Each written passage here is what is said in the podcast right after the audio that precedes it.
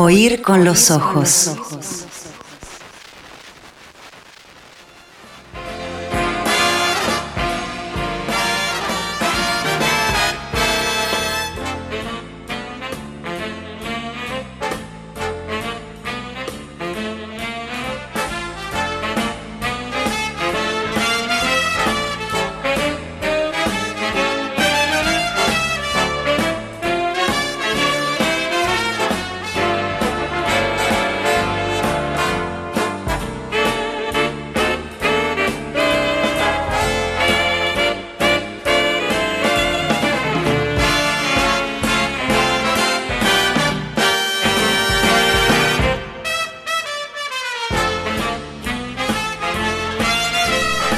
Digamos, o sea, digamos, o sea, digamos, o sea, no, lo estoy, estoy ensayando a ver si me sale como él, eh, digamos, o sea, Ya sé. digamos, o sea, digamos, o sea, y obviamente, digamos, o sea, y digamos, o sea, la cual, digamos, o sea, si digamos, o sea, con, digamos, o sea, esta nada, digamos, ¿por qué, digamos, o sea, mi, bueno, digamos, o sea, vos, digamos, o sea, digamos, o sea, digamos, o sea, eh, te- digamos, o sea, por algo, digamos, que, digamos, o sea, lleva tiempo, o sea, digamos, o sea, digamos, o sea, eh, o sea, Donald Trump y Jair Bolsonaro, ultraconservadores de extrema derecha, sí, pero cuyos advenimientos tal vez los podemos entender, no sé qué les parece.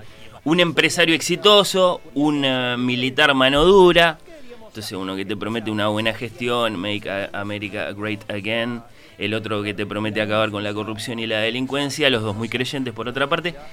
¿Qué onda Milei? ¿Qué clase de producto político es eh, Javier Milei? ¿Acaso futuro presidente de los argentinos? Se ha hablado mucho de esto y yo arranqué el programa diciendo vamos a cambiar de tema y, tal vez no estamos cambiando de tema, salvo que eh, nuestra respuesta acá es eh, esa canción ya la escuchamos en la literatura. Es decir, la, respuesta a la pregunta ¿qué clase de producto político es Javier Milei? puede ser una respuesta literaria. Me refiero a que ahí la tenemos, o sea, digamos, ahí la tenemos a Alisa Sinovievna Rosenbaum, luego a Ayn Rand, que nació en San Petersburgo en febrero de 1905, que se murió en Nueva York, naturalizada estadounidense en marzo de 1982. Esta muchacha, que es la Miley de los libros, estudiaba en el liceo cuando le alcanzó a ella y a su familia la revolución rusa en 1917. En ese momento el negocio farmacéutico de su papá fue confiscado, les tocó compartir su casa con otra familia. Extrañaron la posibilidad de expresarse, villanizaron a Lenin, la pasaron mal. ¿La conoces, Nachu, a, Ayn Rand? No, vos, este, alguna vez creo que hablamos de ella, de la rebelión de Atlas. No, creo Mirá, que no. Ah, bueno, te la voy a presentar. Bueno. Te la estoy presentando. Eh, eh, Bremerman, alguna vez oyó hablar de Ayn Rand, imagino. Eh, la discutimos un poquito una vez Sí. en la librería. En la No si librería. la que debería conocerla, no sé si la conoce, pero debería conocerla es Yara. Ahora voy a decir por qué. ¿Por qué? Ahora voy a decir por qué. Eh, Yo sé por qué. ¿Vos sabés por qué? Sí. A ver. Vos me lo dijiste. Yo, yo te lo. Es, es en esa pequeña discusión en la librería. Yo te dije. ¿qué, qué te, no sé qué te dije. Bueno, eh, Que formaba parte del universo de mm, una producción, ¿no? Este, sí, creo que vas bien encaminado. que quizás Yara esté familiarizada con ella. Eh, Ayn Rand es la autora favorita de, de- de un, de un señor que lo queremos mucho, que no, no era muy simpático, pero lo queremos mucho igual en la ficción. Ah, Ahora, ahora capaz Sí, que ya te- sé. yo, yo te, lo, lo- te la voy presentando a ella y vos lo, lo vas a descifrar, me Bien. parece, o, o lo vas a confirmar porque ya lo estás sospechando. Esta muchacha, Ayn Rand, se refugió en los libros, en el cine, muy pronto tuvo claras sus pasiones, sus aspiraciones. Eh, leyó, yo qué sé, Los Miserables, ¿no? Y le gustó mucho cómo Jean Valjean es una especie de modelo de superación individual. Leyó a Dostoyevsky, que le gustó mucho por, por, por- digamos, por eh, lo, bueno que es como novelista, pero no, no le gustaron sus principios morales, todo eso de que no puede haber este, una persona feliz en un lugar y otra triste en otra parte. ¿Por qué? Dice Ayn Rand. Bueno, viajó a Estados Unidos en 1925 con un permiso que había logrado conseguir eh, eh, muy, muy arduamente porque no era fácil en, en la naciente Unión Soviética. Se instaló en, en Chicago. eh, ella estaba determinada a no volver nunca más. Estuvo un poco en Nueva York, otro poco en Los Ángeles. Se pasaba viendo películas. uno de sus parientes tenía un cine. Consiguió trabajos como cadete, como extra, hasta que le permitieron empezar a escribir. En aquella, en aquella industria, la industria eh, del cine, que fue muy importante para ella. Entonces, sobre todo a partir del momento en que se instaló, por supuesto, en, Los Ángeles, ¿no? En 1931 obtuvo nomás la ciudadanía y bueno, ahí yo qué sé, intentó conseguir permisos para viajar para sus padres, le fue imposible, ¿no? Eh, ¿Acaso otra pastilla para, alimentar su odio por la Unión Soviética? Empezó a escribir novelas, eh, también a la vez que guiones. Eh, bueno, ahí arrancó ya con una que se llamaba Los que vivimos, en el 36 esa, eh, que es una especie de autobiografía en la que, bueno, eh, le interesaba contar, capaz que no tanto su, peripecia personal o la de su familia, sino más bien como ensayar sobre sus sentimientos ante, ante la, la, relación entre el Estado y el individuo, todo eso que le había tocado vivir cuando le sacaron el negocio al papá y qué sé yo. Después publicó una que se llama Himno, se pone más imaginativa acá, propone un, mundo horrible gobernado por los sindicatos. Eh, la venir a esta muchacha. Sí, sí, eh, tan injusto, tan cruel es ese mundo que ya no existe la palabra yo. Solo existe la palabra nosotros. Y es espantoso, es una, es una pesadilla a lo H.G. Wells, pero política.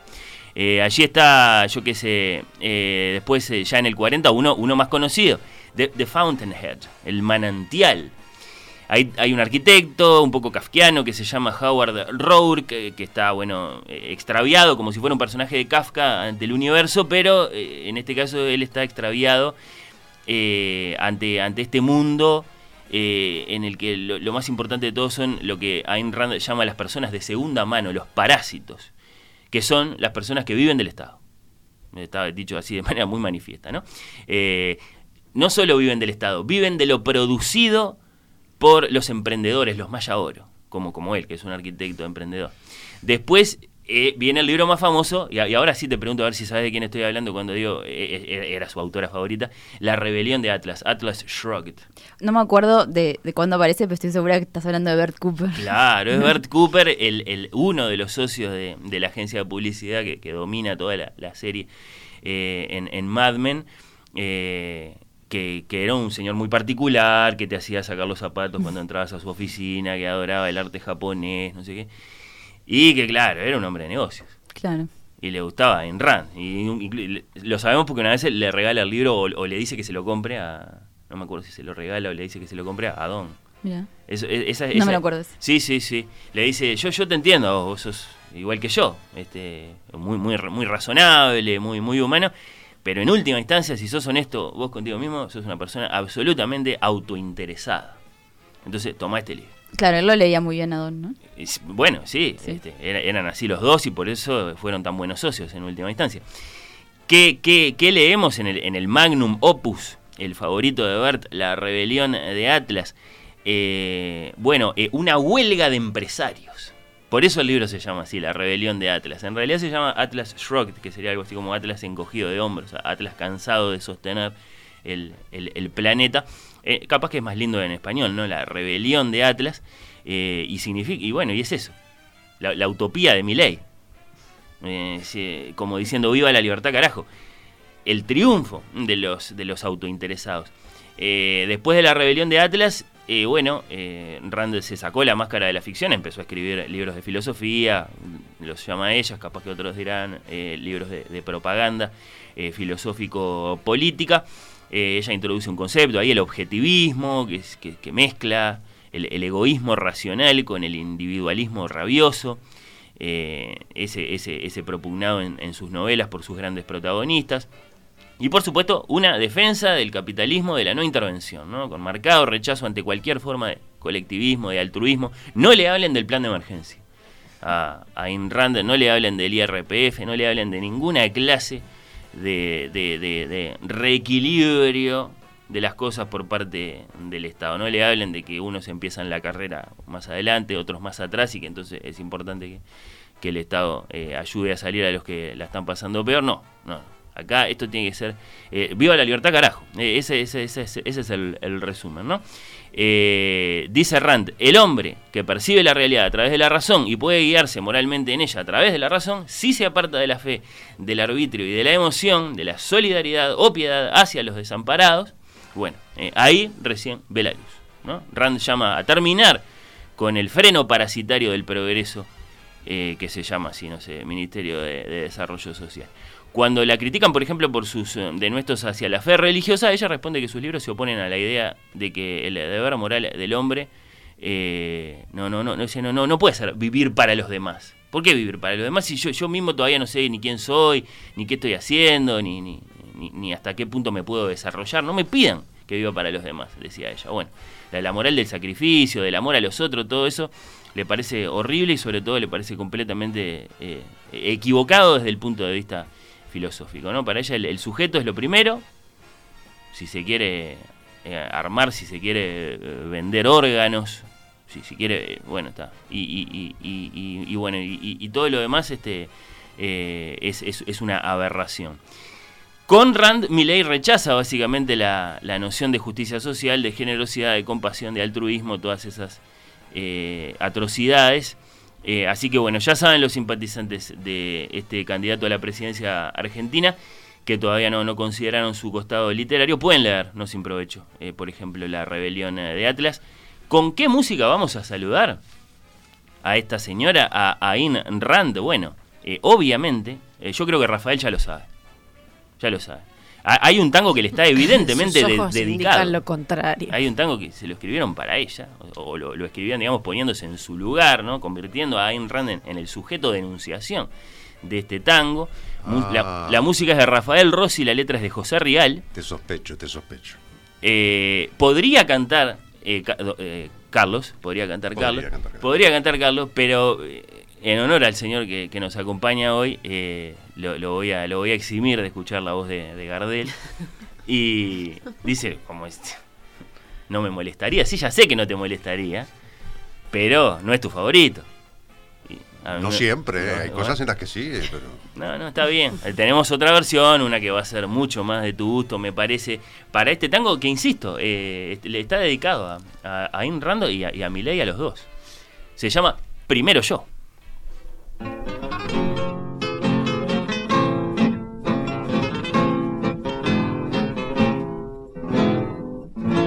Podés pasar por mi lado como pasaste esa noche, inflada de despotismo con lirismo de cartel. Podés pasar por mi lado y hacer de pinta de roche como perfecta guaranga. Estás en tu gran papel, saliste de mi academia con nociones de cultura yo te di los mejorcitos ejemplos de educación, pero ya estoy convencido que por tu cabeza dura no debí perder el tiempo en darte tanta lección. Se cumplieron los afanes de tus suplicados ruegos y como el amor es ciego en tu fibra de mujer. Me adoraste ciegamente y tan ciega te sentiste que una tarde te perdiste y fue para no volver. Para mí no has pelechado, sos siempre la misma cosa, por mucho que galantes al pasar en tu renón. Transparente en tus modales, una moral desastrosa, podrán cambiarte de apero, pero de costumbres no nosotros hemos tenido un diferente destino. Vos te fuiste para arriba en placentera ascensión. Yo me quedé empantanado en la mitad del camino. A vos te ayudó la suerte y a mí me desheredó. Primero yo por más fuerte, que te piante bien la guita. Está la página escrita de lo que fue nuestro amor y aunque la viva gozando entre bacanes dichosos en la lista de tus gozos primero primero yo